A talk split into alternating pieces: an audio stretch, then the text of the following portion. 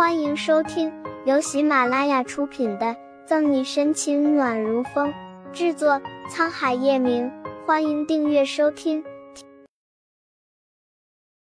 第五百九十八章，说话间却没有开始前的底气了。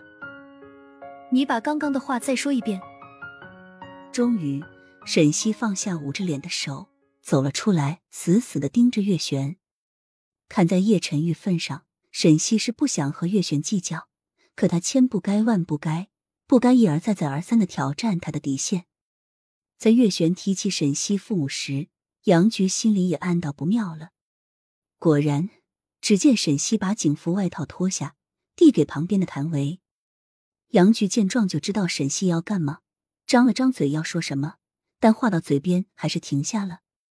算了算了，有什么事他帮这丫头兜着好了。被沈西的眼神盯得后脊背发凉，月璇有一瞬间竟然怕了。可刻在骨子里的骄傲让他回视着沈西，挺直了背，说：“说就说，上梁不正下梁歪，你这样犯贱不要脸，肯定是你父。”一道比之前更响亮的巴掌声萦绕在警局。月璇话还没有说完，被重重甩了一巴掌，一时没稳住，加上之前生病，身体虚弱。他整个人倒在了地上。夫人，管家大惊失色，连忙扶起月璇。其余人这才慢慢反应过来，一眨不眨的望着沈西。这一巴掌是警告你，每个人都有脾气有性子。忍你让你是不想和你这样的人计较，别有事没事就和我捋条子。我这柿子不是你说捏得动就能捏的。沈西的声音极冷，让人闻之寒栗。你你，浑身颤抖，月璇瞪着沈西说不出话。这辈子，沈西是第一个敢打他的人。进来就嚷嚷我勾引你儿子，破坏别人的家庭，那你倒是拿出证据来。无凭无据，故意捏造、散布虚构的事实，贬损我的人格，破坏我的名誉。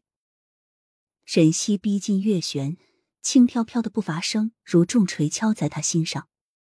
沈西森然的弯起唇角，你现在的行为已经属于情节严重，根据我国的法律规定，可以处三年以下的有期徒刑、拘役管制，或者剥夺政治权利。你你敢？月璇神情狰狞，说话间却没有开始前的底气了，脸上火辣辣的疼意真切的告诉他，沈西真的什么都做得出来。到底敢不敢？试试不就知道了。长长的结语垂下，沈西讽笑：“真不知道月璇这样的人是如何有叶晨玉这样优秀的儿子。”好啊，要告是吧？那我倒想找律师问问，警察打人又会是怎么样的后果？找不到反驳沈西的话，月璇学着他：“不用找律师，小维，你告诉这位大妈。”沈西双手环胸，示意谭维说：“好的，沈队。根据《人民警察法》规定。”警察打人的话，被打者可以进行行政诉讼，要求国家赔偿。谭维站出来，傲娇的昂着下巴。不过现在是下班时间，沈队也没有穿警服，不在法律规定的范围内，所以其的行为并不能代表警察，顶多算是人际关系处理不好。怎么样，大妈，听清楚了吗？若是还不明白，那就去找律师吧。反正我们警局的监控二十四小时、三百六十五度无死角全开。沈西笑得散漫，说出的话气死人不偿命。大妈，我认识的律师不少，要不要我帮你介绍一个？张琪咧嘴一笑，补着刀子。不想月璇倒是反笑，苍白的面色满是讽刺。好啊，要说法律是吧？那我倒想问问各位，你们警察办案，难道也要连无辜的人牵扯进去吗？如果是这样，那我们一年交的那么多税去哪了？无辜的人。什么意思？张琪蹙眉，表示不明白。而沈西对上月璇的眼神，心里突了一下。月璇突然到警局找他，只怕不仅仅是不喜欢他来找茬。什么意思？这可就要问你们沈队长了。